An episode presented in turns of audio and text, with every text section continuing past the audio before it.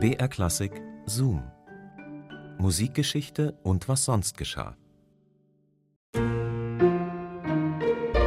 Ah, Urlaub, Urlaub in Italien. Kennt ihr alle? Hm, Ja, der Popkünstler Aerobic aus Hamburg, der hat so wunderbare Erinnerungen an Italien, ich kann das sehr gut nachvollziehen, dass er dem Land einen Song gewidmet hat.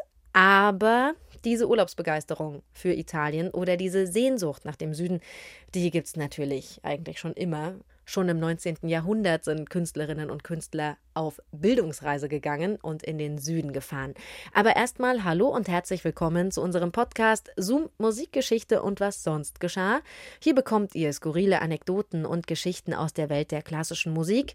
Jede Woche gibt's eine neue Folge für euch und die picken wir raus aus dem Radioarchiv von BR Classic. Ich bin Christine und heute geht es um den Komponisten Felix Mendelssohn Bartholdy. Der hat sich nämlich aufgemacht nach Italien, genauer gesagt nach Rom, um dort neue Eindrücke zu gewinnen. Interessant fand ich, womit er sich damals so auf der Reise die Zeit vertrieben hat.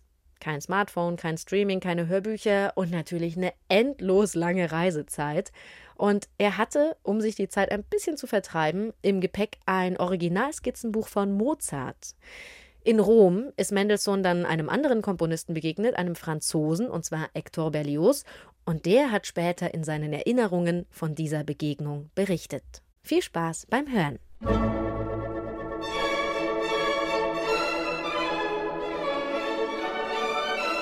Großer Häuptling, wir haben einander geschworen, unsere Tomahawks zu tauschen. Hier ist der meine. Er ist derb und der deine schlicht. Nur Squaws und Bleichgesichter lieben verzierte Waffen. Und wenn der große Geist uns in die ewigen Jagdgründe geschickt haben wird, mögen unsere Krieger unsere Tomahawks vereint an die Pforte des Hohen Rates hängen. Ein merkwürdiges Tauschgeschäft besiegelt eine seltsame Männerfreundschaft 1843 in Leipzig. Vom ersten Augenblick war ich hingerissen. Hector Berlioz ist entzückt von nächtlichen Hexentänzen auf dem Blocksberg, Geisterspuk und düsterem Druidenzauber. Ich neige sehr dazu, dieses Quasi-Oratorium als das vollendetste zu betrachten, was Mendelssohn bislang geschaffen hat. Er ist begeistert von der Walpurgisnachtkantate und auch etwas wehmütig nach dem Besuch einer Probe. Der Gewandhauskapellmeister hat ihn mit unerwarteter Herzlichkeit empfangen. Schließlich verschenkt Häuptling Mendelssohn großzügig sein Musikszepter an den Franzosen. Oh, sehr gern, unter der Bedingung, dass Sie mir den Ihren schicken. Berlioz nimmt den Taktstock, mit dem Mendelssohn eben dirigiert hat. Oh, da werde ich Kupfer gegen Gold tauschen. Am nächsten Tag schickt er ein plumpes Stück Eichenholz. Begonnen hatte alles in Rom zwölf Jahre zuvor. Ein Deutscher und ein Franzose streifen durch die ewige Stadt.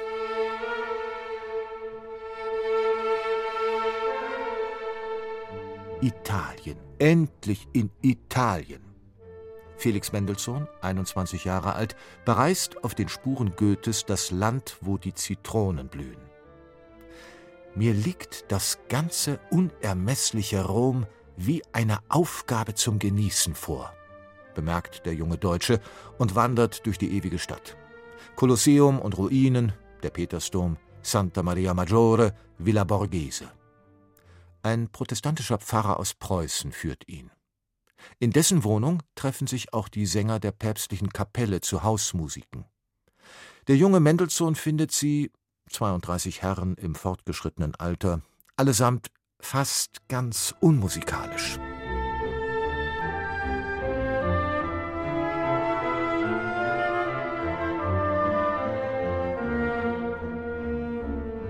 Meine Beziehungen zu Mendelssohn hatten in Rom auf recht skurrile Weise begonnen, erinnert sich Hector Berlioz. Eines Abends kommt der 21-jährige Mendelssohn in der Französischen Akademie mit dem Komponisten ins Gespräch. Hector Berlioz ist 27 Jahre alt und bereits berüchtigt für seine exzentrischen Einfälle. Er weilt mit einem heiß ersehnten Stipendium in der ewigen Stadt. Dreimal hat er sich vergeblich um den Prix de Rome beworben. Das Erfolgsstück, eine Kantate über den Untergang Ninives und den Niedergang eines größenwahnsinnigen Herrschers, hat der junge Mendelssohn schon gehört. Na Gott sei Dank, ich gratuliere Ihnen zu Ihrem guten Geschmack, ruft er aus, als Berlioz bekennt, er verspüre Widerwillen gegen sein eigenes Stück. Ich hatte schon befürchtet, dass Sie mit diesem ersten Allegro zufrieden wären. Offen gesagt, es ist miserabel.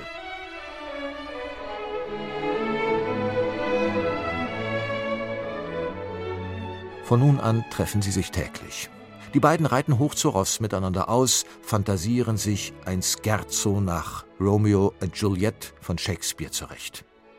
Den Scirocco, den schwülen Wüstenwind, der die Nächte unerträglich macht, bekämpfen sie, indem sie musizieren. Schön ist das, so schön, soll Mendelssohn ausgerufen haben über Arien von Gluck. Berlioz singt, Mendelssohn begleitet auf dem Klavier. Ich könnte es von morgens bis abends hören, immer und immer wieder, ohne es leid zu werden. Bei einem ihrer Ausflüge driftet ihr Gespräch zu religiösen Themen ab. Da gerät der wortgewandte Mendelssohn ins Rutschen. Zwei Hitzköpfe philosophieren in den Caracalla-Thermen über die Frage menschlicher Schuld und göttlicher Strafe auf Erden. Berlioz erinnert sich. Gerade als ich auf die Darstellung seiner zutiefst religiösen und orthodoxen Meinung mit irgendeiner Ungeheuerlichkeit antwortete, strauchelte er und zog sich, als er die Überreste einer sehr steilen Treppe hinunterstürzte, viele Prellungen und blaue Flecken zu. Bewundernswerte göttliche Gerechtigkeit, sagte ich, als ich ihm wieder auf die Beine half. Ich lästere und Sie fallen. Mendelssohn ist verschnupft und berichtet den Daheimgebliebenen in Berlin. Es ekelt ihm vor der Musik von Berlioz, den er manchmal am liebsten totbeißen möchte. Er bescheinigt ihm eine große Liebenswürdigkeit und größenwahnsinnige Züge. Dann gehen sie wieder miteinander spazieren und schwärmen über Musik. Mendelssohn feilt an der italienischen. Berlioz ist mit seiner Symphonie Fantastique beschäftigt, die die Gemüter erhitzt, bevor sie vollendet ist. Ein exzentrisches Werk, das um das Leben des Künstlers kreist.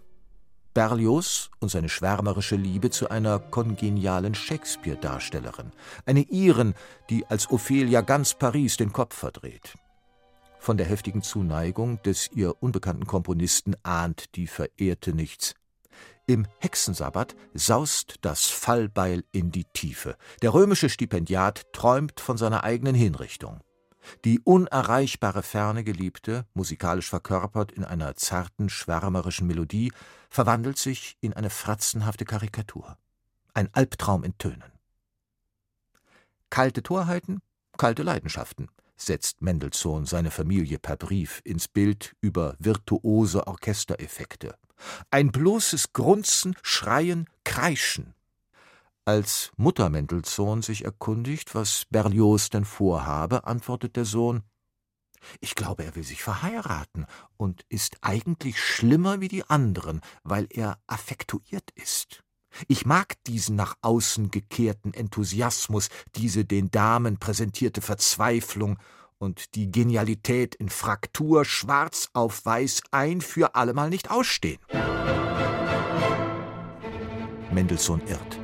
Berlioz wartet gerade ungeduldig auf den Brief einer englischen Pianistin namens Camilla. Die Geliebte war ihm untreu, wie er bald erfuhr. Berlioz wollte die ewige Stadt schließlich Rom sein lassen, um zuerst die untreue Klavierspielerin umzubringen und dann sich selbst. Er floh, besann sich und kehrte zurück. Doch da war der junge Mendelssohn schon längst nach Neapel weitergereist. Viele Jahre später sollten sie sich wieder begegnen. Ein Franzose in Leipzig. Mendelssohn empfängt ihn herzlich. Berlioz lobt die Walpurgisnachtkantate in höchsten Tönen. Kommt mit Zacken und mit Gabeln wie den Teufel, den sie fabeln, singt der Chor. Der effektvoll instrumentierte Mitternachtsspuk auf dem Blocksberg erinnert manche Hörer ausgerechnet an den Hexensabbat der Symphonie Fantastique. Berlioz nimmt als Souvenir seiner Deutschlandreise einen Taktstock mit und einen Brief von Mendelssohn. Bienvenue in Deutschland. Lachen Sie nicht über mein erbärmliches Französisch, wie Sie es in Rom taten, aber bleiben Sie weiterhin mein guter Freund, wie Sie es damals waren und wie ich immer sein werde.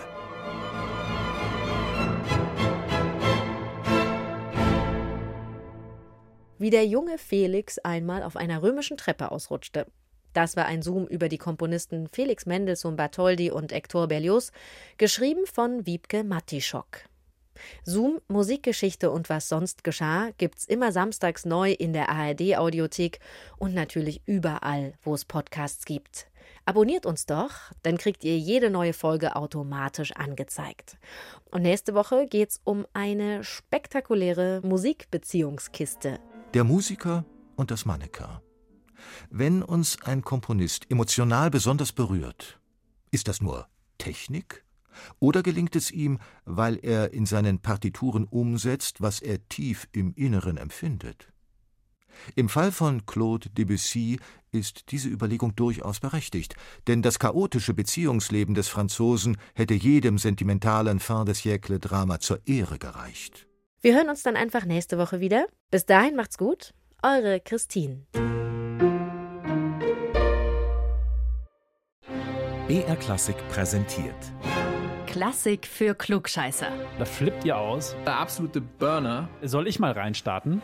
Unsere Hosts Lauri Reichert und Uli Knapp lieben Musik. Sie fuchsen sich in kleine Details und große Themen. Es geht um Horrormusik und die Zusammenhänge mit der klassischen Musik.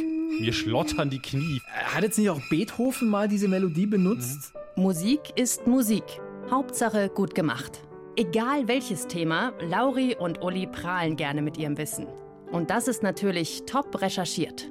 Die passende Musik gibt's obendrauf. Bei Spotify haben wir Playlists zu jeder Folge. Würde ich gerne mal hören kurz. Ein Podcast mit viel Humor, wenig Gehabe und gutem Wissen.